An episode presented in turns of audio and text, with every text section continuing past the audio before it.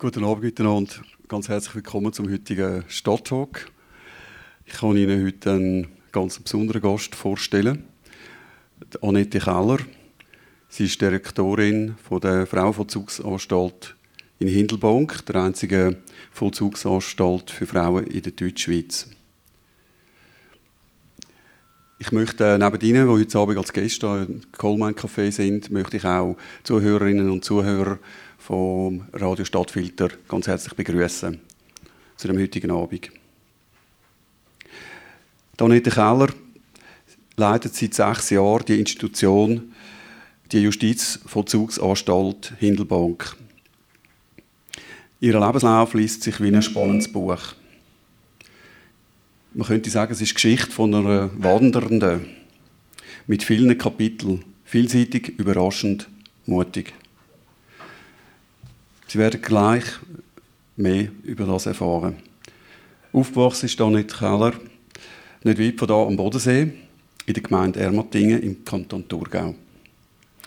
Erst war sie Primarlehrerin in der Ostschweiz. Dann hat sie eine Landwirtschaftsschule absolviert. Sie ist als Wahlbeobachterin unter anderem nach Südafrika, nach Armenien, in die Ukraine und nach Tadschikistan gereist und sie hat schlussendlich Theologie studiert. Sie hat eine Zeit lang als Pfarrerin gearbeitet und sie war auch eine Weile lang so, äh, beschäftigt als im Sozialdienst der Universität, des psychiatrischen Dienst in Bern. Jetzt ist Danit Keller, wie gesagt, Direktorin der Frauenvollzugsanstalt Hindelbank. Ich freue mich sehr, dass wir heute Sie als Gast begrüßen dürfen.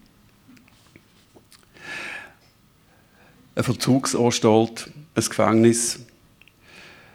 Bestimmt kennen die wenigsten von uns den Alltag, das Leben hinter Gitter. Anne Keller, können Sie uns ein bisschen etwas von dem Alltag erzählen? Wie ist das? Wie geht das zu und her? Wie ist der Tagesablauf, der Alltag in der Vollzugsanstalt? Grüezi miteinander. Entschuldigen Sie, den, ich habe einfach zu kurze Bohren für den Stuhl. Ich glaube, ich stand gescheiter, sonst fühle ich mich so ein bisschen unsicher. Ja, äh, hören Sie mich? Ist das gut? Gut. Eine Vollzugsanstalt, da stellt man sich meistens ein Gefängnis vor. Aber das ist etwas ganz anderes. Eine Vollzugsanstalt müssen Sie sich vorstellen, wie ein Heim eigentlich, wo gut gesichert ist, rund um einen Zaun, es hat einen Sicherheitsdienst, der schaut, dass niemand raus kann und niemand reinkommt. Aber innerhalb von dem Zaun ist es wirklich eher wie ein Heim.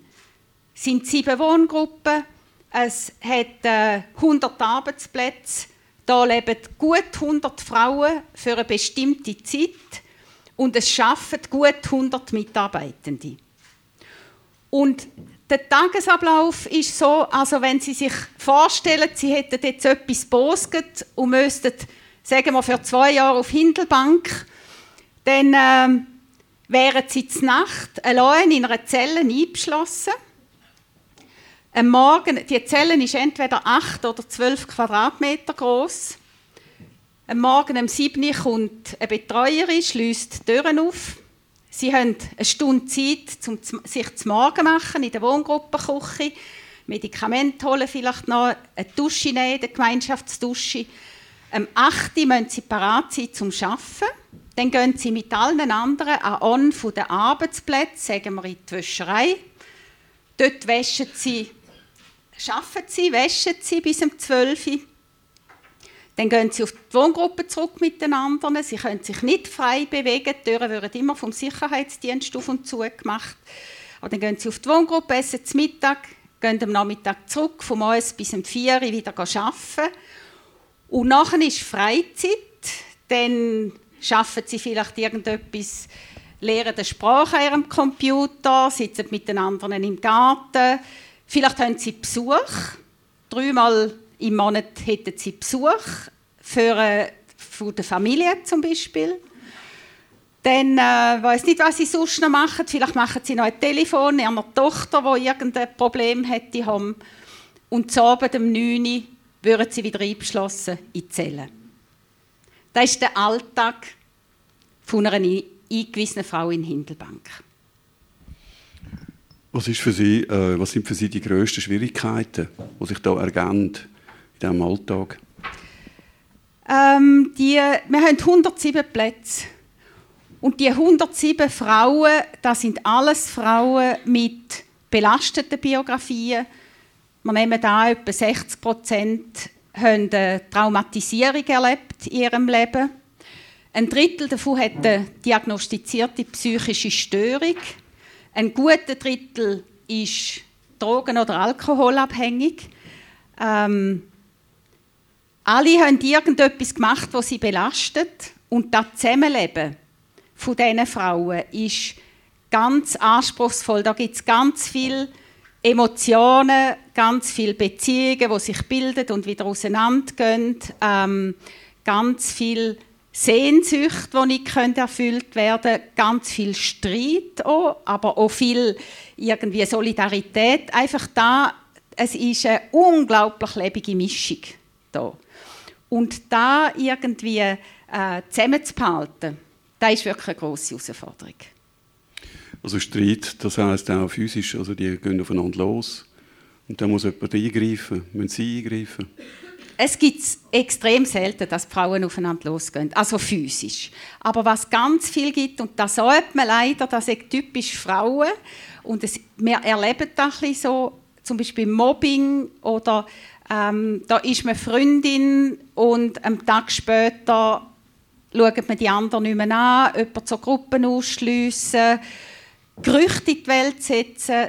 So eine Institution ist wie ein Dampfkochtopf quasi. Ein Gerücht, ein Gerücht hat ganz große Wirkung. Zum Beispiel eine Frau, wo ich mag mich jetzt erinnern, die letzte gesagt hat, ähm, Frau Keller, jetzt hat Anni gesagt, ich sei HIV-positiv.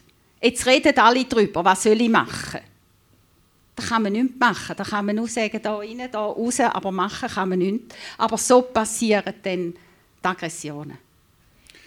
Also die Frauen, die arbeiten ja auch, die sind beschäftigt, aber sie haben auch die Möglichkeit, sich zum Beispiel weiterzubilden oder ähm, vielleicht auch ein Hobby, um einem Hobby nachzugehen. Gibt es das auch? Ja, also unser Auftrag ist ja, äh, auf die einen Seite den ganzen Alltag zur Verfügung stellen, weil die Frauen ja nicht selber wählen können, wo sie leben. Und auf die andere Seite müssen wir aber mit diesen Frauen so arbeiten, dass wenn sie rauskommen, dass die Chance groß ist, dass sie nicht rückfällig werden. Und da dazu gehört zum Beispiel ähm, das Aufholen von Lücken in der Bildung. Da gibt es ein extra Programm, das ist national, da machen nicht nur mehr, wo man einen, einen halben Tag in der Woche in die Schule geht und ganz individuell ähm, Bildungslücken aufholt. Zum Beispiel, da geht es ganz viel mal ganz um praktische Sachen, einen Text verstehen, einen Brief verstehen, wo um irgendwie die Gemeinde schreibt, dass ich den kann lesen, verstehen und Antwort geben. Wirklich so Basics. Dann gibt es aber auch die Möglichkeit für eine Attestlehre. Da haben wir eine Attestlehre in Hauswirtschaft. Nicht, weil wir extrem traditionell sind, aber weil erstens können wir für die 100 Frauen nicht x Lehren anbieten und es ist so, dass die Frauen, die zur Hindelbank sind, im Durchschnitt eher bildungsfern sind und dann findet es nachher, nach dem Vollzug Lehren, zum Beispiel in einem Gastrobereich, eben in einer Wäscherei, in einer Küche und für da ist die Hauswirtschaftslehre ganz günstig. Haben Sie Ihrer Zeit schon mal gehört, dass eine Frau, die sie rausgekommen ist, später ja, eine Art erfolgreich geworden ist, also eine Karriere hat können machen da ist die Frage, was Karriere heisst. Ja, Aber zum Beispiel habe ich mal mit Freude festgestellt, als ich einmal in einem Restaurant war, dass ich bedient worden bin von einer ehemaligen Insassin, wo man immer denkt, schafft es echt die. Mhm. Das wäre für mich erfolgreich. Ja, schönes, ja. schönes Bild. Jetzt, ähm, wie ist das also vom Alter her? Also ist da die Jüngsten sind da wahrscheinlich kaum 20 und dann geht es, wie, wie weit auf geht es da? Also im Moment ist, ist äh, die Bandbreite zwischen 20 und 74. Und da hat zugenommen wirklich, da, ist auch bei den Männern so, dass, äh, dass es immer mehr ältere Eingewiesene gibt. Natürlich sind da noch Ausnahmen. Ich glaube, wir haben jetzt drei, die über 65 sind. Aber äh, das sind meistens jetzt bei uns Frauen, wo, wo das Delikt wirklich erst im hohen Alter quasi äh, begangen haben. Nicht Frauen, die so lange geblieben sind. Bei den Männern ist es mehr so, dass die, wo jetzt ist es so, dass, ähm, dass Leute immer, dass die Entlassung immer schwieriger wird, solange noch irgendein Risiko ist, so hat man lieber nicht entlassen. Die Leute würden länger drin behalten und das ist ein anderer Grund, warum das immer mehr ältere Eingewiesene gibt. Mhm. Das ist jetzt bei den Frauen noch nicht der Fall. Ja. Also wenn man ähm, nach Hindelbank geht und ich kann, äh, dürfen, äh, Hindelbank besuchen im Februar, einen schönen, ja, fast frühlingshaften Tag gewesen. Hindelbank, das äh, ist ein schönes äh, Barockschloss ähm, und um das Barockschloss herum ist eigentlich die ähm, Anlage und ähm, es sieht irgendwie ein bisschen idyllisch aus, muss ich sagen. Also ich habe zuerst, also man, man hat so das Gefühl, ja, das sieht ein bisschen aus, auch wie ja, ein, ein Summercamp für, ähm, für Jugendliche oder so. Das ist nur, wenn man dann näher kommt, dann sieht man natürlich, es hat eine recht imposante Absperrung natürlich und man muss eine Sicherheitspassage ähm, durchlaufen, dass man dann reinkommt. Und, aber es ist eigentlich so, es hat etwas Idyllisches auch, also so würde ich sagen. Also, ja, ich glaube, für die, die freiwillig innen und wieder rausgehen, vor allem wieder rausgehen, für die ist es relativ idyllisch. Es ist wirklich ganz schön. Wir sagen, ähm, also es ist wirklich man sagt, das schönste Barockschloss der Schweiz. Es hat einen wunderbaren Hof, wo wir als Mitarbeitende können brauchen als Pausenhof. Aber ähm, für die Eingewiesenen ist es, ich glaube, auch für sie ist es gut, dass es relativ viel Grün hat. Aber wenn man gezwungen wird, noch einmal zu leben, wo man sich nicht ausgelesen hat, mit sagen wir 20 anderen Frauen, so wie ich jetzt vorhin gesagt habe, die alle ihre Schwierigkeiten haben. Es ist eine Zwangsgemeinschaft. Man ist getrennt von der Familie, man ist getrennt von den Kindern. Mehr als die Hälfte der Frauen sind Mütter. Das ist absolut im Vordergrund. Und da ist man manchmal froh, ist es noch ein bisschen schön grün, aber das ist nicht im Vordergrund. No. Sie haben vorhin gesagt, ähm, mehr als die Hälfte der Frauen sind Mütter. Teilweise sind junge Frauen sind auch mit ihren Kind, Kleinkind unter drei Jahren, glaube ich, auch dort.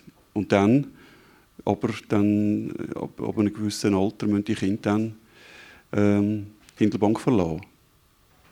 Ja, es ist so, da ist, ist in vielen Ländern so, dass es in den Frauenvollzugsanstalten eine Abteilung gibt für äh, Mütter mit Kleinkind bis drei Jahren, so man. Dass man sagt, dass so über drei Jahre der Erfahrungsraum noch grösser werden. Ähm, Im Moment haben wir vier Kinder, die gehen, die gehen den Tag durch die Kita von der Gemeinde Hindelbank. Das ist übrigens das ist seit vier Jahren so. Das war kein Problem. Wir haben noch nie gehört, dass die Kinder irgendwie ausgeschlossen wären oder so. Die Betreuerinnen bringen es einmal und holen es dann wieder zu Abend. Ähm, wenn eine wenn eine Mutter länger bleiben als bis das Kind dreijährig ist, dann suchen wir zusammen mit der, mit der Beiständin, mit dem Beistand einen Pflegeplatz und dann kommt das Kind dort her und dann schauen wir aber an, schauen wir, dass die Mutter kann mithelfen auslesen, wo sie herkommt und b natürlich, dass das Kind dann regelmäßig auf Besuch kommt. Jetzt sind wir gerade so weit, oder ist, ist es gerade so, dass äh, ein Kind jetzt dann etwa in einem Monat fremd platziert werden und das ist, das ist etwas vom, vom Allerschwierigsten, wirklich. Ja. Und äh, ich, ich stelle mir vor, als Kind sage ich, ich gehe meine Mutter besuchen nach Hindelbank. Das geht wahrscheinlich so auch nicht. Also das das ist, ähm, das ist auch ganz unterschiedlich, aber es ist effektiv so, dass Kinder wo die Mutter im Gefängnis ist, können Sie sich vorstellen, dass die Gefahr, dass stigmatisiert wird, wahnsinnig groß ist.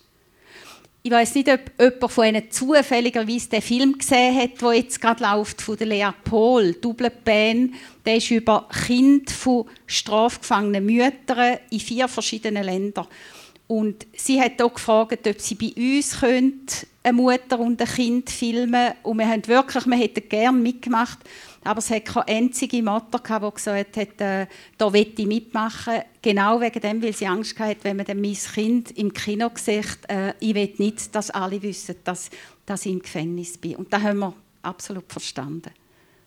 Ja, ja also das ist das, äh, eins, wahrscheinlich eine schwierige Hürde, die man da hat, wo wahrscheinlich etwas anderes, äh, wo es auch viel gibt, ist, dass vielleicht jemand fast am Verzweifeln ist. Und ähm, ist in diesen vier Wänden rein, äh, wird am Abend ist halt dann einfach, irgendwann ist vier Abend und dann ist man in diesem Zimmer rein. Und ähm, was gibt es da für Möglichkeiten, dass man so Menschen kann helfen kann? Also es kommt darauf an, ob es, während der Nacht, so wie Sie jetzt gesagt haben, während der Nacht ähm, oder am Tag. Da gibt es verschiedenste Möglichkeiten. Ich glaube, das Allerwichtigste ist, und wir bauen wirklich auf das, dass die Mitarbeitenden eine tragende Arbeitsbeziehung haben mit den Frauen. Und natürlich müssen die Mitarbeitenden die Frauen noch kontrollieren. Aber ein wichtiger Teil vom Auftrag ist, sie unterstützen und sie begleiten, auch in der Entwicklung dann wieder gegen aussen. Und da ist ganz viel so, dass die Bezugspersonen, das sind alles Sozialpädagoginnen, Sozialarbeiterinnen, dass die ein Gespräch führen und dass dann da schon viel hilft. Natürlich helfen die Frauen einander. Es gibt neben den Streitereien auch ganz viel Solidarität und Freundschaften und das Gefühl, man hocken alle im gleichen Boot. Das hilft. Und dann haben wir einen Psychiater, wir haben Therapeutinnen, die Kriseninterventionen machen. Und Nacht haben wir extra ähm, eine Nachtwacht, Pflegefachfrau, genau für so Situationen, wo dann kann vorbeigehen und ein Gespräch führen Oder halt auch mal Medikamente. Führen Sie selber auch so Gespräche? Nicht jetzt in dem Sinn so Kriseninterventionen. Ich komme eher ins Spiel, wenn es wenn es wirklich heftige Streit gegeben hat, zum Beispiel, wenn's, dann ist es so, dass ähm, dass es eine Sanktion gibt, dass jemand zum Beispiel drei, vier Tage mal in eine, in eine Einzelzelle und dann bin ich es manchmal, wo dann da eröffnet. Aber ich habe mehr so Gespräche, ich gehe die auf die Arbeitsplätze oder auf die Wohngruppen und die, die lange da sind, ich da kennt man sich. Da, äh, das sind mehr so Alltagsgespräche oder irgendein extra Anliegen, wo die Mitarbeitenden nicht selber entscheiden können. Denke um Beispiel. Also neben dem, dass man eben auch betreut oder dass es ja, auch jemanden gibt, wo, wo für Ziel da ist, sage ich jetzt mal, gibt es eben auch das andere, dass man mal muss Massnahmen, Sanktionen, haben sie gesagt, ergreifen ähm, also Einzelhaft, das ist, das ist dann schon heftige Sanktion, oder? Das ist das Heftigste, ja. ja, ja. ja. Und wie, wie lange kann so eine Einzelhaft gehen? Laut Gesetz darf es bis 14 Tage gehen, aber das war bei uns noch nie der Fall. Ja. Bei uns sind es drei oder vier Tage. Aber es ist effektiv so, das ist ganz schwierig, so etwas anzuordnen.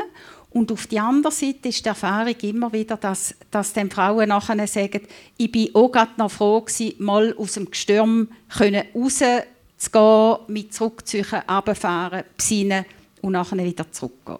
Und das andere ist, ich meine, es braucht Regeln in so einem in so einer Zwangsgemeinschaft. Und wenn wir die einfach darüber treten und es gibt keine Konsequenz, dann äh, brauchen wir die Regeln nicht mehr. Jetzt habe ich äh, natürlich auch, das haben Sie auch da, Sie zum Beispiel äh, Hindelbank hat das Leitbild für die Haftanstalt erarbeitet, sehr spannendes Dokument. Dort heißt unter anderem unter Kultur, wir ermöglichen Vielfalt und einen lebendigen Alltag das klingt für mich so, ähm, ja, Vielfalt, lebendigen Alltag. Es könnte auch nehmen anders sein, nicht in einem Vollzug rein, sondern ähm, wo es vielleicht mehr um Selbstverwirklichung geht sogar. Ähm, Vielfalt und einen lebendigen Alltag. Was sagen Sie dazu? Also wie sind Sie da dazu gekommen? Also ganz, ganz banal von unserem Auftrag her. Unser Auftrag ist eben auf der einen Seite den Alltag zu gestalten, aber auf der anderen Seite die Frauen dabei zu begleiten, ihre Fähigkeiten zu entwickeln, sich reflektieren, so dass, wenn sie rauskommen, möglichst nicht rückfällig würden. Und ähm, in gewissen Veranstaltungen sage ich einmal, Wasser und Brot macht keine besseren Menschen. Also zum sich entwickeln braucht es Erfahrungsräume, braucht es ähm, Möglichkeiten, seine Fähigkeiten auszuprobieren. Es braucht auch die Möglichkeit, Fehler zu machen. Es braucht die Möglichkeit, Feedback überzukommen, ähm, sich auszuprobieren. Und von dem her, der lebende Alltag, und ich habe vorhin gesagt, sind total unterschiedliche Frauen, ganz vielfältig. Da braucht es einen lebendigen Alltag, um all diese Erfahrungen zu machen, diese Entwicklung zu machen.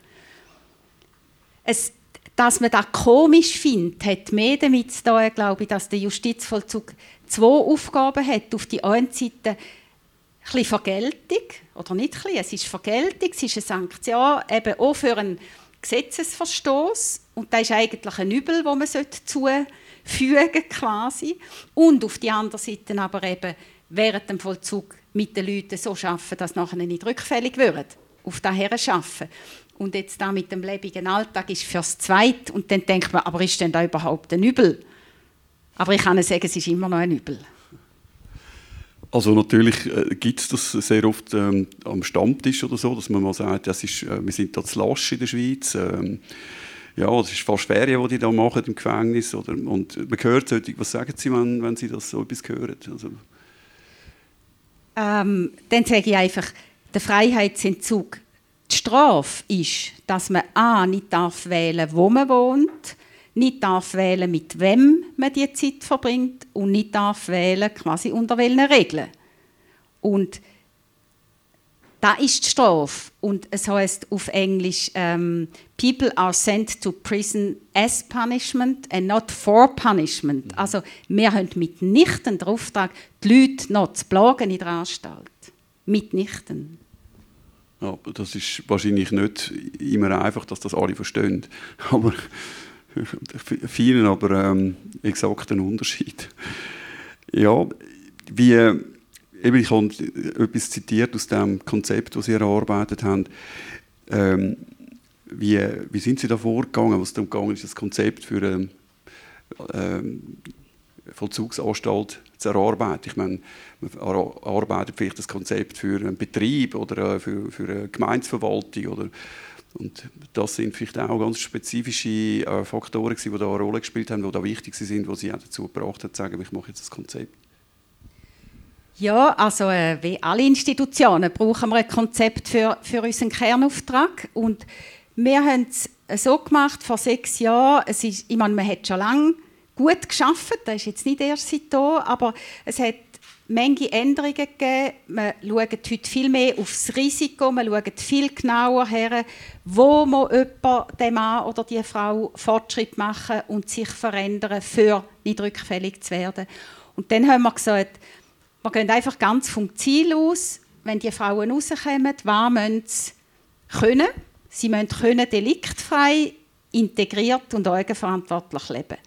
Und dann haben wir geschaut, von Anfang an, wie müssen wir mit diesen Frauen arbeiten, für dass sie das möglichst erreichen können. Und dann haben wir es so gemacht, ähm, dass wir gesagt haben, wir machen das als Zwei-Jahres-Zielprojekt und wir haben Teilprojekt gemacht und jeder Mitarbeiter und jede Mitarbeiter war mindestens in einem Projektteam.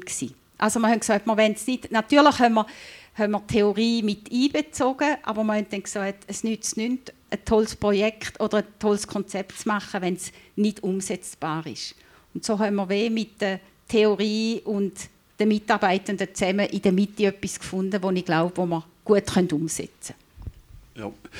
Ja. Äh, das Konzept, das ist auch, glaube ich, sogar äh, kann man einsehen, also auf der Webseite äh, von Hindelbank und äh, sie hätten auch, ich glaube, es ein oder zwei Exemplare da für jemanden, der das würde interessieren würde. Jetzt, ähm, was mich würde interessieren, ist natürlich, wie geht es eigentlich weiter mit dem Vollzug? Aus Ihrer Sicht wird der Vollzug in Zukunft eher humaner werden oder sind wir eigentlich wie so ein bisschen auf einem Peak angekommen. Es wird vielleicht in Zukunft eher wieder restriktiver. Das kann vielleicht auch damit zusammenhängen, dass man natürlich auch, das Ganze hat natürlich immer auch mit finanziellen Aspekten zu tun. Also was, was wollen wir uns als Gesellschaft leisten? Ähm, oder was wollen wir nicht leisten? Ähm, man hört immer, man muss dort und da und da sparen. Wo fängt man an sparen? Ja, also meistens ein Ort, wo sich die Leute nicht so sehr können, ähm, vielleicht sehr gut wehren Und ähm, ja, wie sehen Sie die Zukunft vom Vollzug?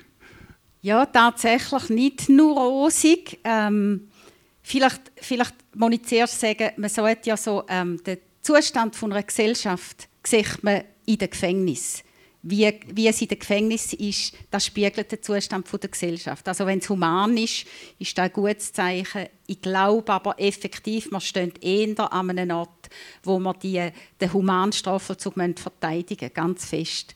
Auf die einen Seite, weil ähm, da kommen sie alle auch mit über. Es ist ein wahnsinniges Bedürfnis nach Nullrisiko, nach Sicherheit, ich glaube, in so unsicheren Zeiten, wo so vieles irgendwie im Wandel ist, ist das noch viel stärker als sonst. Und da merken wir ganz fest, wenn, jemand, wenn bei uns eine Frau, ähm, eine Frau flüchtet, im Januar ist auch nicht geflohen, das sollte nicht passieren, das ist es so, aber die Frau hat sieben Kinder, ist eine Roma-Frau, sie ist zu ihren Kindern zurück, wir wissen das, ähm, das darf nicht passieren, aber damit ist die Schweiz nicht gefördert. Aber so Sachen geben dann sofort einen, einen Aufschrei und ähm, ich glaube, es macht sich da etwas fest von, von einem Bedürfnis nach Sicherheit, das so schon fehlt. Und da eben, die, der Ruf nach Sicherheit, da hat zur Auswirkung, dass immer weniger Frauen und Männer Ausgang und Urlaub bekommen im, in der letzten Phase vom Vollzug und da braucht man für die Integration. Und es hat zur Auswirkung, dass immer weniger Leute nach zwei Drittel entlassen würden. Im Normalfall wird man nach zwei Drittel der Strafe entlassen und der letzte Drittel ist dann quasi Bewährungszeit. Und natürlich der Spardruck von der öffentlichen Hand, den merken wir ganz fest auch. Und dort, glaube ich, müssen wir genau gleich wie alle anderen auch schauen, einfach vielleicht halt auch mit ein bisschen weniger Geld gleich noch etwas Gutes machen. Und wir sagen immer, ähm, respektvoll mit Leuten umgehen, kostet überhaupt nichts. Schönes Zitat. Ich frage mich, ähm, haben Sie dann einen Einfluss darauf, dass Sie können sagen jetzt ist jemand, hat zwei Drittel von seiner Haft ab ähm, verbüßt und äh, jetzt darf er gehen oder nicht? Oder das, sind das andere Stellen, die das schlussendlich entscheiden? Es ist, es ist so geregelt, dass mehr von der Vollzugsanstalt einen Antrag stellen. Ich meine, wir kennen die Frauen gut und wir sagen dann, wir haben das Gefühl, die Frau ist fähig, jetzt äh, entlassen zu werden, die kann draussen ähm, rückfallfrei leben. Und dann ist es aber also die sogenannte Einweisungsbehörde, das ist eine Behörde von außen, die dann entscheidet, ob sie effektiv entlassen wird oder nicht. Und ich finde das gerne nicht schlecht. Wir kennen die Frauen gut, aber Sie wissen, wir sind alles Menschen. Es gibt auch Beziehungen. Wir kommen blinde Flecken über. Es ist uns jemand sympathisch oder jemand nicht so. Das passiert einfach. Bei allem professionell sein. Und dann ist es gut, wenn es von außen eine Stelle ist, wo die Person nicht kennt, wo aber fachlich gut ist und mehr im Gespräch miteinander dann können sein, wenn es nicht klar ist. Aber sie entscheiden und nicht mehr. Das finde ich gar nicht schlecht. Ja, blinde Flecken oder so. Also ich meine, sie sind doch seit sechs Jahren jetzt ähm, Direktorin von Hindelbank. Das ist natürlich auch da, da entwickelt sich natürlich fast ja, eine Art, ähm, es ist wie ihre, auch ein Teil wie ihre Familie, also natürlich nicht, aber auf eine Art doch auch. Und ähm, wie werden sie überprüft oder wie wird wie geschaut, dass, ähm, oder ihre Mitarbeiter auch, dass eben die Distanz, die dann doch muss sein, ähm, dass die gewahrt ist?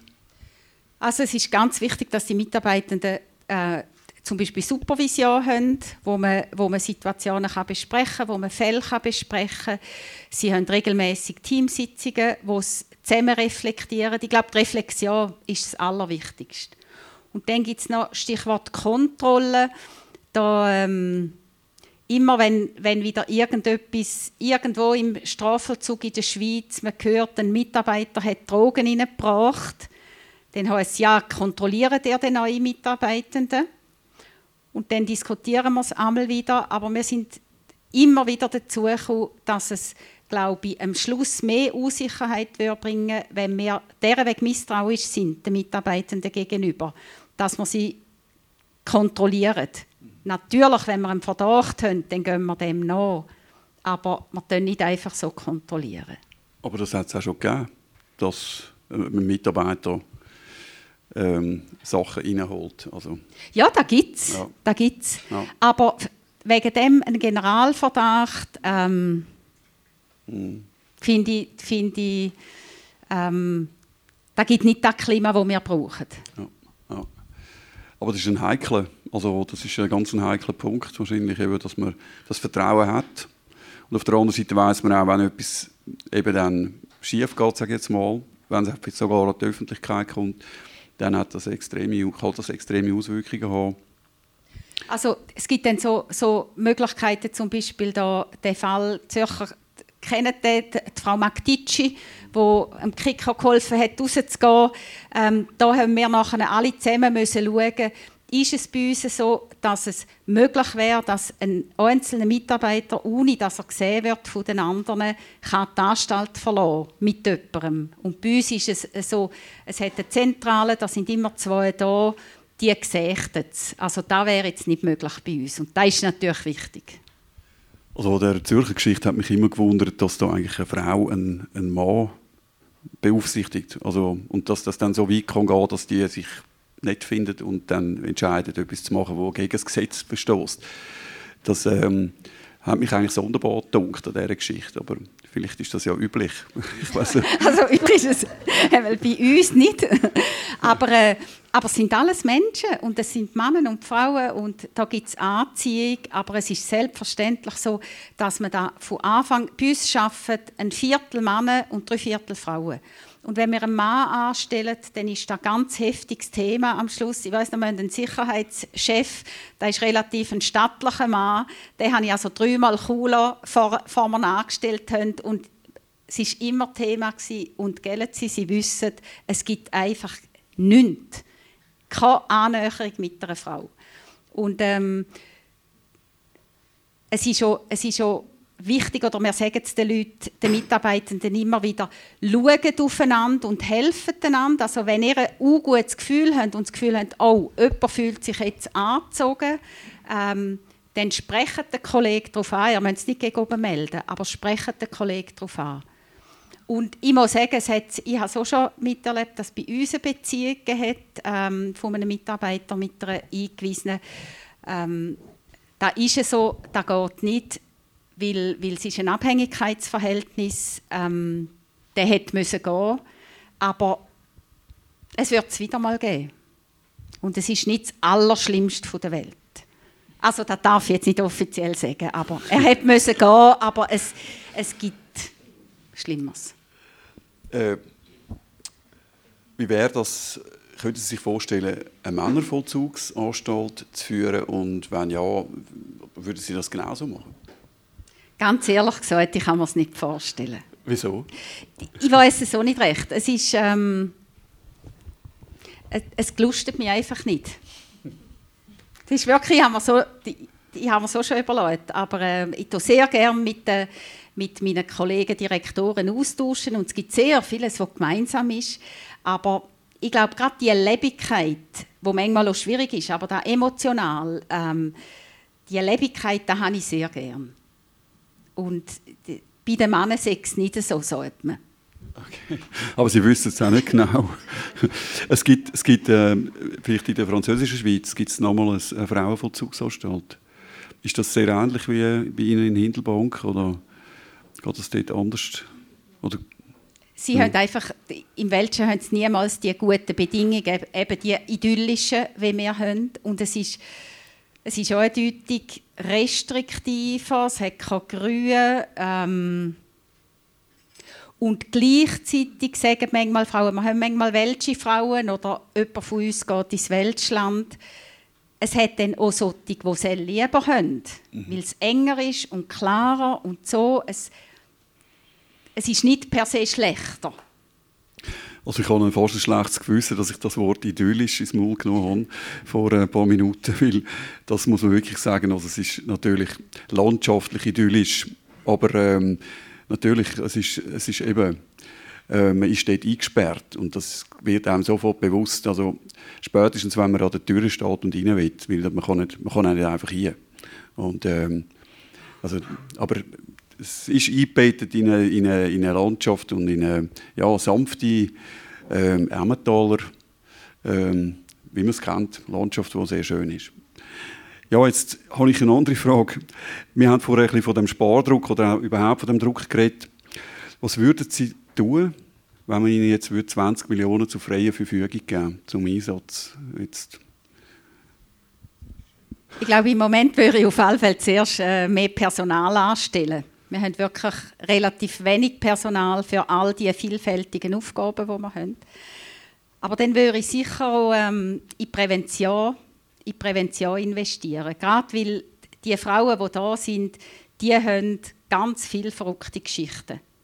Und wenn dort früher jemand hätte eingreifen bei einem Missbrauch oder bei häuslicher Gewalt und das verhindern, ich glaube, dann hätten die Frauen gerne am Schluss müssen auf Hindelbank kommen. Und ich glaube, da wäre ganz ein wichtiger, ganz ein wichtiger äh, Beitrag. Und wenn noch etwas Erfahrung bleiben von diesen 20 Millionen, dann würde ich glaube ein Häuschen bauen auf einem Areal, wo die Frauen können über das Wochenende ihre Kinder bei sich haben. Das gibt es in anderen Ländern schon. Das wollen wir dann nochmal machen, wenn man, wenn man neu bauen kann. Aber da finde ich etwas ganz, ganz Gutes. Wer äh, müsste das entscheiden? Also, das wäre der Regierungsrat vom Kanton Bern. Vielleicht können wir ja dann mal den Podcast dem Regierungsrat schicken nachher. Ähm, ja, ver verlassen wir mal ein bisschen ähm, Hindelbank als solches. Sie haben eine sehr interessante Vita. Sie sind in der Landwirtschaft tätig, Sie sind im Sozialbereich tätig, im psychiatrischen Bereich tätig. Äh, Sie sind auf Reisen gegangen, also wenn ich das mal so vielleicht unter drei Stichworte, Sie, sind, Sie haben Theologie studiert, ich würde dazu vielleicht mal drei Stichworte sagen. Gefängnis oder Vollzugsanstalt, Psychiatrie und ähm, Kloster. Ähm, könnten Sie sich vorstellen, dass Sie vielleicht vor 200 Jahren Äbtissin gewesen wären? Sie haben, ähm, ja, das hat so ein bisschen für mich eine Analogie. Ich glaube, ich wäre ein zu wenig heilig für eine Äbtissin. aber, aber es ist so, dass, mich, dass ich auch finde, die drei Institutionen haben, haben etwas Gemeinsames. Psychiatrie, Gefängnis und, oder Vollzugsanstalten und, ähm, und Kloster. Und es hat mich immer angezogen, alle drei, alle drei Institutionen. Aber eben, Äbtissin weiß nicht so. Also, aber eine Äbtissin muss nicht unbedingt heilig sein. Also das, äh wäre ja dann vielleicht Jahr, Jahrhunderte später. Wo dann, mhm. ja. Aber spannend hat es mich sicher gedacht, zusammen mit den anderen so einen Ort so gestalten, dass es ein guter Ort ist zum Leben, trotz allem. Da finde ich, das ist etwas vom ganz Spannenden jetzt so an meiner Aufgabe jetzt. Und das kann sich auch noch weiterentwickeln. Dass das eben vielleicht... Ähm, dass es gleich noch das Kloster wird, vielleicht zum Beispiel, ja. Also vielleicht etwas Modernes, dass man das eben vielleicht auch, dass man die, dass man die Gedanken auch fusionieren kann. Dass vielleicht das eine hat etwas, das andere hat etwas. Und sie haben mit sehr vielen äh, Themen haben sie Berührung in ihrem Leben. Und ähm, das kann man ja auch vielleicht verbinden. Ich meine, eigentlich verbinden wir es jetzt schon fest äh, die Hindelbank. Also ein Drittel der Frauen eben, haben eine psychiatrische Diagnose. Wir sind vielmal auch ein Teil von einer Psy Psychiatrie. Und ein Gefängnis ist auch ein Ort, ähm, wo so die existenziellen Fragen ganz wichtig werden. Die, die Frauen sind, die haben alle einen Bruch in der Biografie, sie eigentlich nicht wollen. Sie müssen sich auseinandersetzen mit Schuld und Versagen und ähm, Trennung. Und da ist die Frage nach dem Sinn vom Leben und nach dem Wert von sich selber und so die existenziellen Fragen, die sind ganz präsent und präsenter als jetzt draussen. Und von dem her hat es auch etwas von einem Kloster. Wenn man das so kann sagen Und das Existenzielle, das äh, beschäftigt Sie selber auch? Selbstverständlich. Ja. Aber Sie haben irgendwann entschieden, Sie wollen nicht mehr Pfarrerin sein. Sie sind es ja mal gewesen. Und ähm, ja, wieso? Eben, weil ich ein zu wenig heilig bin. Nein, ähm, es ist so, ich, ich mache lieber, als dass ich darüber rede. Und ich bin eher, Sie haben am Anfang gesagt, ich bin eine Wandernde, ich bin, glaube eher eine Suchende als eine Antwortende.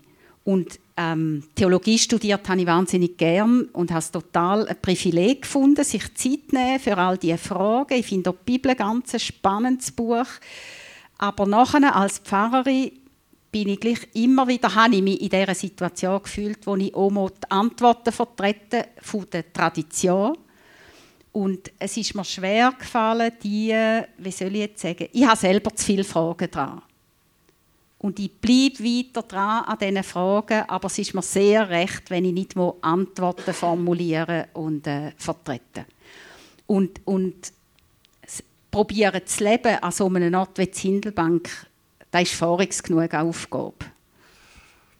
Also das heisst, Sie suchen Antworten nicht in einem Buch oder weniger, aber vielleicht mehr eben im Leben.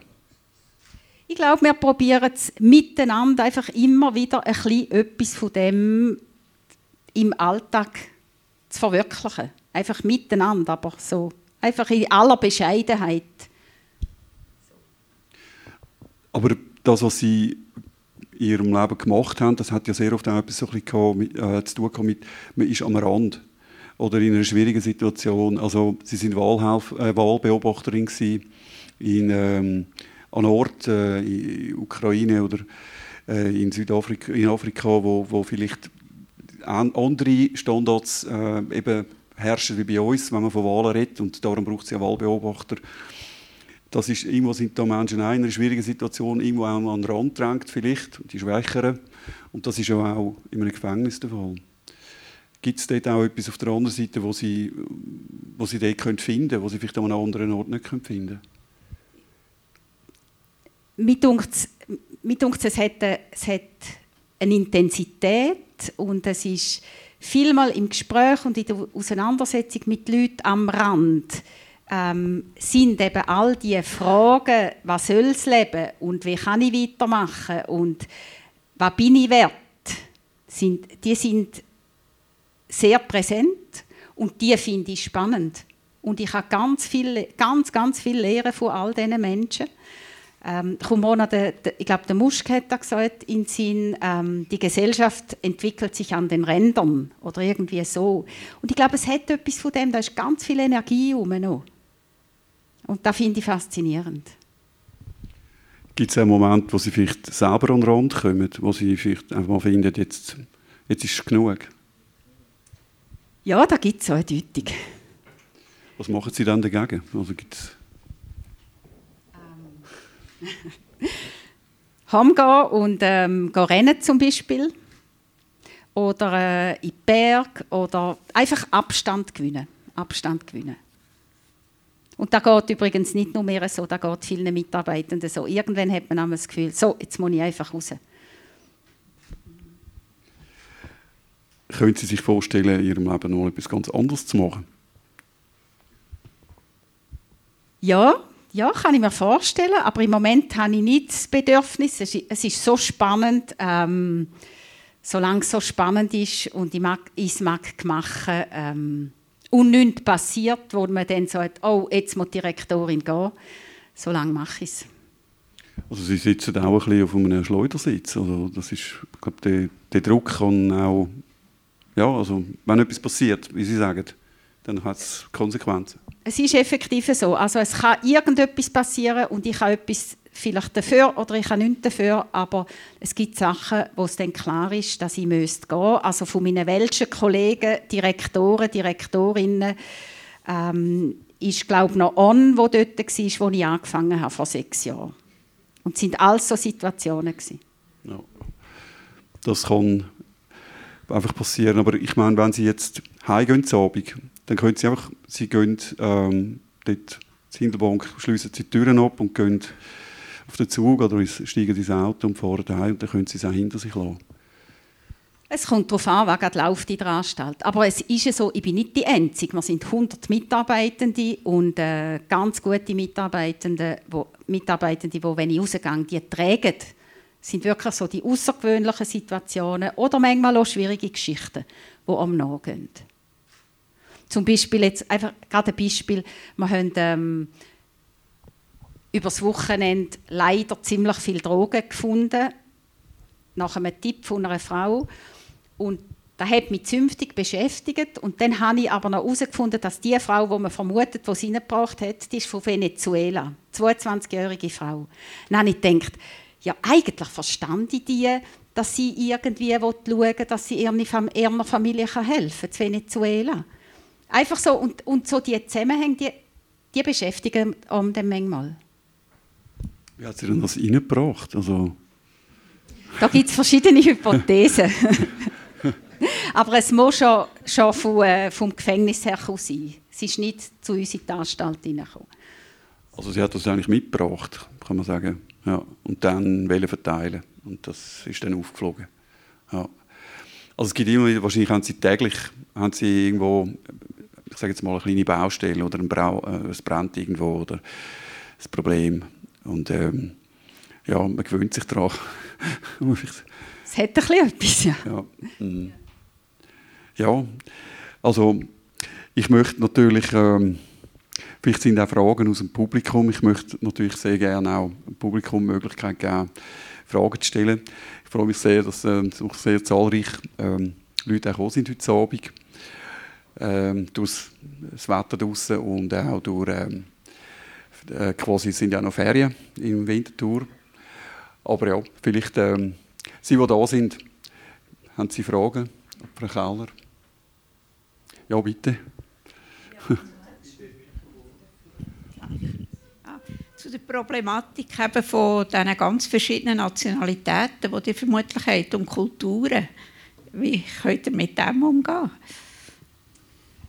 Ähm, das ist manchmal schwierig vor allem, wenn es durch, durch die unterschiedlichen kulturellen Prägungen und so, wenn so Gruppen gibt, wo dann, dann kann es geben, dass gegeneinander ähm, irgendwie, dass es Konkurrenz gibt oder zum Beispiel schwierige Situationen sind, dann hocken zwei da und die reden miteinander, ein Dritte läuft vorbei, hört ihren Namen, versteht aber nicht, was miteinander darüber redet und schon ist Feuer im Dach.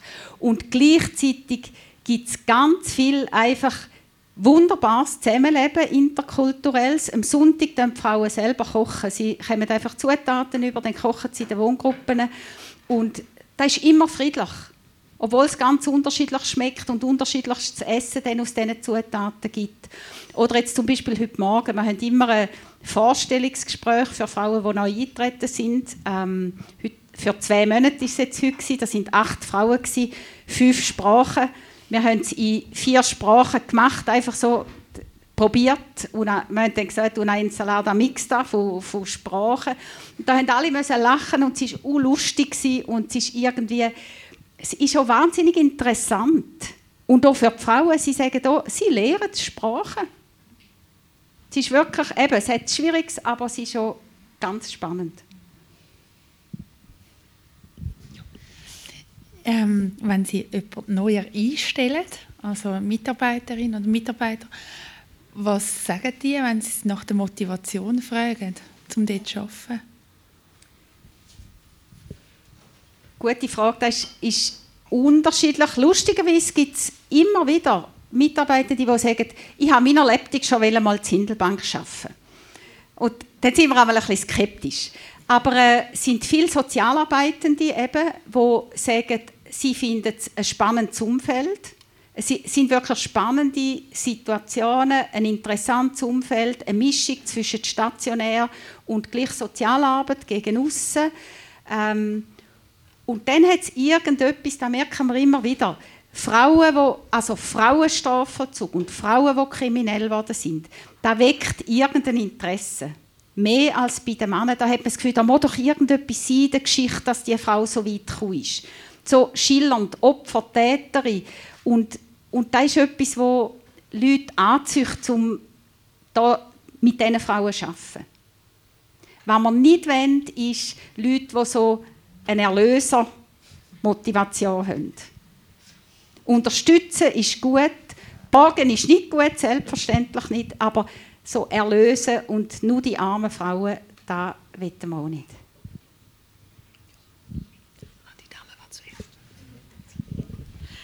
Haben Sie ja schon Suizid erlebt? Gott sei Dank nicht.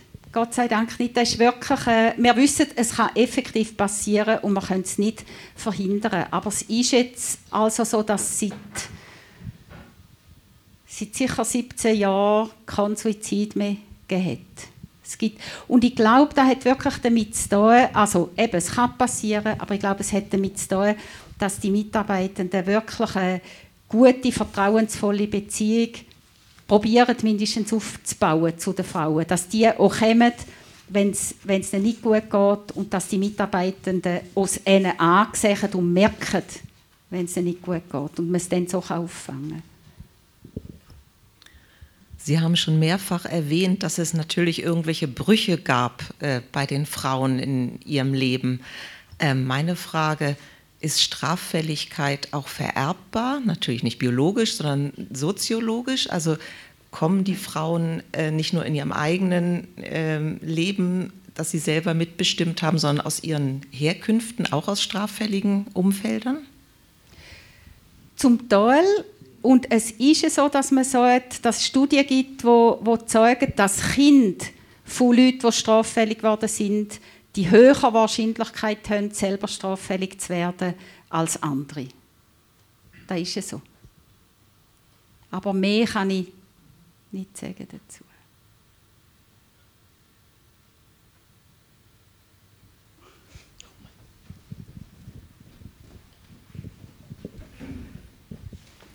Jetzt aber Insassen, die nach der Haftstrafe wollen, wie bleiben, und man fast nicht mehr rausgebracht hat. Das ist ja so, tatsächlich. Es gibt so immer wieder, dass, dass Ani dann kurz vor der Entlassung noch irgendetwas macht, in der Hoffnung, dass sie nicht entlassen werden. Ich meine, da ist die haben für, danach für Jahre und es gibt Jetzt letztens ist gerade eine Frau austreten, ich meine, die hat uns echt das Leben schwer gemacht. Immer gejammert, immer nichts war recht. Gewesen. Aber sie hat da innen Beziehungen gehabt, automatisch. Zwangsgemeinschaft heisst, sie hat Beziehungen und draußen hat sie niemanden, der zu einer hebt. Und ich meine, so jemand weffelt zwar immer, aber es ist nachher brutal schwierig auszutreten und allein anfangen zu leben.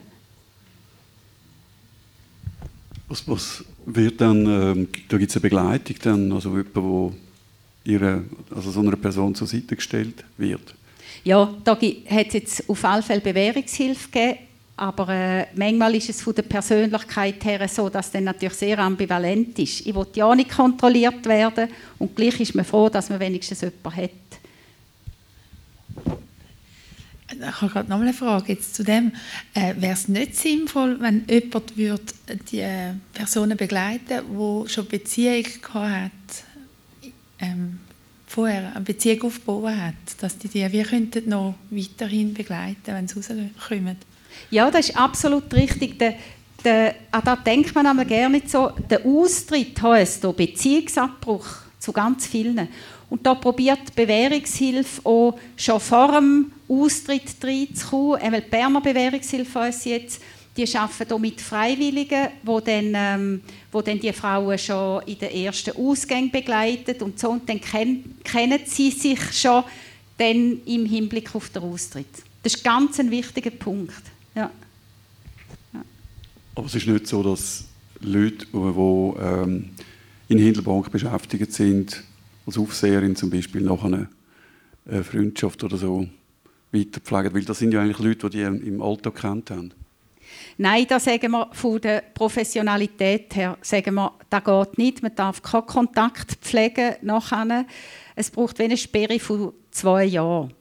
Einfach, das gehört zum professionellen Arbeiten. Mhm. Aber natürlich, ähm, wenn wir jemanden zu Burgdorf gesehen oder so, natürlich fragen wir, und wie geht's? Und natürlich haben wir Freude, wenn wir von irgendjemandem hören, du, der geht es immer noch gut und sie hat es geschafft. Und selbstverständlich aber wirklich Bezie Beziehungen pflegen nicht.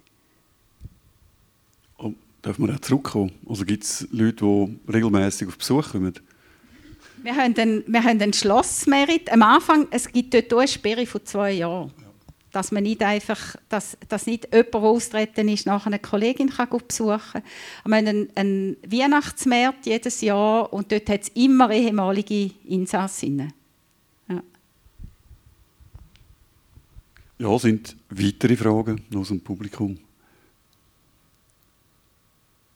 Aha.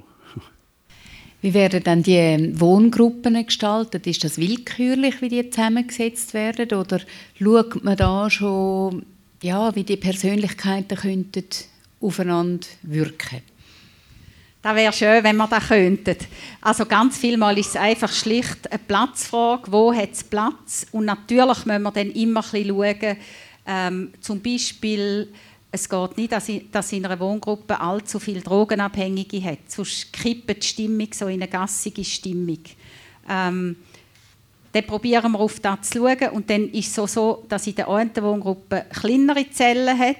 Das sind die alten Wohngruppen. Dann schauen wir, dass die Frauen dort anfangen und es dann eher ein Fortschritt ist, dass man dann mal in eine, in eine Wohngruppe mit größeren Zellen kann wechseln kann. Also wenn jemand zehn Jahre in Hindelbank bleibt, ist es wichtig, dass man irgendwann wenigstens mal die Wohngruppe wechseln kann. So. Und dann gibt es spezialisierte Wohngruppen ohne da sind nur acht Frauen, das sind Frauen, die wirklich psychisch so zweck sind, dass sie nicht in einer grossen Gruppe könnten bestehen Und es gibt eine extra Wohngruppe für Massnahmen, also das sind die, wo Therapie im Zentrum steht. So.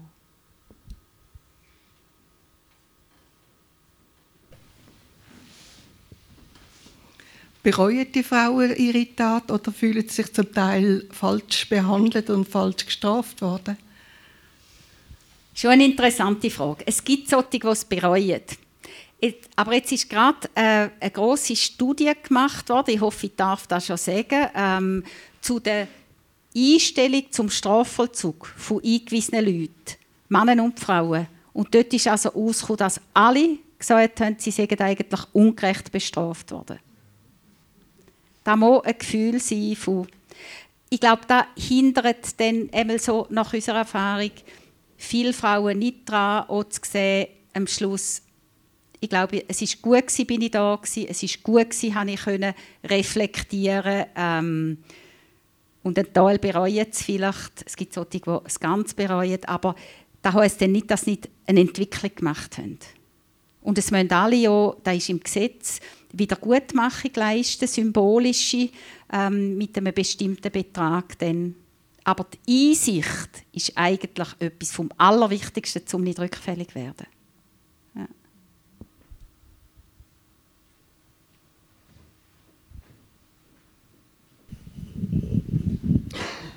Ähm, dürfen wir fragen, was sind denn die meisten Delikte, die jetzt die Frauen begehen? Ähm, eben, sind gut 100 Eingewiesene, 30 haben ein Tötungsdelikt begangen ein guter Drittel Delikt gegen das Betäubungsmittelgesetz. Das sind entweder Drogentransporteurinnen, wie eben die von Venezuela, oder sonst Frauen, die selber abhängig sind und so in der Dealerei sind. Und der dritte Drittel so grob Betrug und Diebstahl. Und es ist so, also die Anzahl Tötungsdelikte ist relativ hoch. Es hat natürlich auch damit zu tun, dass die viel länger bleiben müssen. Aber es hat zugenommen. Also vor zehn Jahren waren es noch zehn und jetzt sind es 30. Das ist jetzt so ein bisschen konstant. Ja. Und da sind, kann ich sagen, vielleicht bei den Frauen ist es vielmehr so, dass, es, ähm, dass, es, dass die Opfer Personen sind aus dem persönlichen Raum, aus dem Nahraum. Bei den Männern viel weniger. Sind meistens nicht so instrumentale Tötungen quasi zum zu Geld oder so etwas, ohne Sexualdelikt natürlich, sondern mehr Beziehungsdelikt, irgendwie Eifersucht oder auch Verzweiflung, nicht mehr weiter wissen. Es gibt drei Frauen, die haben ihre Mutter getötet. Ähm, vier Frauen, glaube ich, das eigene Kind.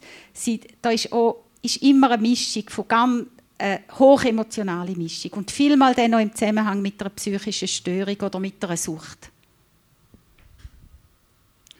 Wie werden dann die Leute, also ich sage jetzt mal gemischt, also kommt jemand mit einem Tötungsdelikt neben jemand, der Drogendelikt äh, begangen hat und dann jemand, der vielleicht ja, äh, Urkunden gefälscht hat bis zum Bach oben, oder?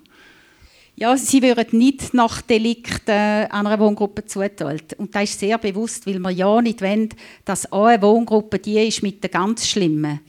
Dann wären sie ganz stigmatisiert. Es gibt eine extra Wohngruppe eben die für Massnahmen. Da sind vor allem Frauen mit einem heftigen Delikt. Ähm, aber das ist, weil sie eben Therapie machen müssen, weil sie Massnahmen haben. Aber sonst wir es mischen und, und die, die in die Kleinwohngruppe gehen, Dort hat es nichts mit dem Delikt, sondern mit der aktuellen Fähigkeit, können in einer grossen Gruppe leben oder auch mit der aktuellen Fremdgefährdung. Also es hat Frauen, wo man jetzt nicht einfach so in einer grossen Gruppe würden, äh, wohnen lassen, einfach weil es heikel ist, dass sie jemandem etwas könnten antun mhm. Da wäre noch eine Frage. ist dann die letzte Frage. Sind Sie selber auch schon angegriffen worden, also körperlich? Nein, nicht. Nein. Da ist, äh, es ist interessant, es ist mir jetzt auch eine Situation bewusst, wo mal eine Mitarbeiterin angegriffen worden ist, aber wirklich nur eine. Und es ist dann sofort so gewesen, dass die anderen Insassinnen ihr geholfen haben. Und sonst gibt es eigentlich nicht, die meisten Mitarbeiter sagen, sie haben wirklich nie Angst. Und wenn einmal etwas wäre, dann haben wir ein wunderbares Telefon mit dem roten Knopf, da können wir drücken und in einer halben Minute ist der Sicherheitsdienst da. Da haben wir es besser als Psychiatrie zum Beispiel. Ja.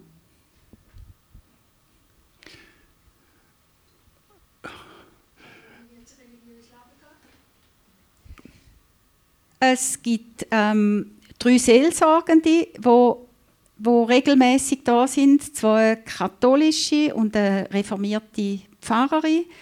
Ähm, alle 14 Tage ist Gottesdienst, aber noch wichtiger ist wirklich die Seelsorge. Und das sind dann Gespräche, wo, wo es nicht unbedingt ums Delikt geht und dort ist keine Meldepflicht natürlich uns gegenüber. Das wird sehr, äh, sehr geschätzt. Und jetzt hat gerade die Uni Lausanne zum Beispiel gerade eine Befragung gemacht, die machen eine Studie Bedeutung der Religion und Religiosität im Strafvollzug. Aber das ist jetzt noch ein bisschen zu früh, dass ich etwas sagen kann. Aber es ist ganz etwas Wichtiges, weil eben die Sinnfrage so sich, sich heftiger stellt als an anderen Orten. Ja. Also die Frage war, wie wird das religiöse Leben gelebt? Ähm, ich, es wird ganz viel gelebt und gemacht in der Vollzugsanstalt Hindelbank. Also man kann, äh, es gibt da so eine Broschüre, die äh, Frauen, die arbeiten und die arbeiten auch für Leute, die äh, irgendwelche äh, Bedürfnisse haben, wie äh, man kann, äh, glaube ich, einen Räumungsdienst gibt. Es, ist, äh, es gibt eine Wäscherei, es gibt ähm, ein Nähatelier und ähm, also ganz verschiedene Dinge, die die Frauen machen und das ist eine neue Broschüre, die sie mitgebracht haben. Genau, an von unseren Aufträgen ist äh, die Frauen haben Arbeitspflicht. Das heisst, wir müssen genug Arbeit zur Verfügung stellen für 107 Frauen. Das ist in der heutigen Zeit nicht ganz einfach und das ist jetzt nichts anderes als Akquise, die ich hier probiert zu machen, wenn irgendeine, wir sagen Frauenpower für ihr KMU, wenn sie irgendwie Aufträge haben, Wäscherei, ähm, Kartonage, Näherei, dann sind wir also interessiert. Also wer sich für das interessiert, es hat am Ausgang haben wir ein paar aufgelegt die ähm, sehr gute, witzige Broschüre. Das sind die Dienstleistungen von Hindelbank. Ja, ich möchte mich an dieser Stelle ganz, ganz herzlich bedanken für das Gespräch. Es ist ähm, ein äh, spezielles Gespräch, wenn man über einen Ort redet, wo wahrscheinlich die meisten von uns noch gar nie sind. Aber ähm, vielleicht auch, dass man vielleicht manchmal eben das, was irgendwo drin ist, nach Hause kehrt und umgekehrt. Das tut einfach gut und ich möchte mich ganz, ganz herzlich bedanken. Ich möchte mich auch bedanken bei allen, die am Radio zuhören und zuhören werden. Und ich möchte mich natürlich auch bei allen bedanken, die uns da unterstützen. Das sind unsere Sponsoren. Und es ist natürlich auch das Team da, das hinter, hinter der Bar sitzt. Und ähm, es ist äh, weiterhin, das Restaurant ist offen, man kann etwas essen, man kann etwas trinken. Man kann noch ein bisschen äh, diskutieren und zusammen sein. Und ich denke, Frau, Frau Keller wird noch einen Moment da sein, obwohl sie heute noch wieder muss zurück nach Bern Nicht nach Hindelbank, aber nach Bern. Also können wir sie nicht zu lange aufhalten. Der gibt also auch noch die Möglichkeit, dass Sie Mitglied werden von Stadttalk, von dem Verein. Das möchte ich da auch noch äh, an der Stelle sagen. Es gibt da auf dem auf den Tisch so die, ähm, die kleinen Flyer und ähm, man kommt, wenn man das ausfüllt, dann kommt man, glaub, kommt man einen Drink über oder Bar. Und äh, man kann das aber auch, es hat auch Listen, wenn wir das ein bisschen dezenter machen, zum Beispiel nur einen Newsletter von uns, dann kann man ähm, sich eintragen in der Liste, die draußen aufliegen. Jetzt, äh, wie immer so, ist es, äh, dass ich sicher etwas vergessen habe, aber eins möchte ich nicht vergessen. Jasmin El Sonbati ist unsere nächste, ähm, äh, unser nächster Gast im ähm, Mai. Ein bisschen vorher, weil es sind ja so viele Festtage. Es ist am ähm, 18. Mai, am Donnerstag, 18. Mai, zum Thema Islam, Islamismus. Möchte ich Ihnen auch sehr ans Herz legen. Jetzt möchte ich mich nochmal ganz, ganz herzlich bedanken bei der Frau Keller. Ich, äh, das ist so üblich. Wir haben hier äh, wirklich sehr einen guten Konfissieri in Winterthur. Alle wissen, wer das ist, Vollenweider. Und äh, ich durfte so ein Paket abholen für Sie. Ich möchte mich ganz herzlich bedanken bei Ihnen. Merci.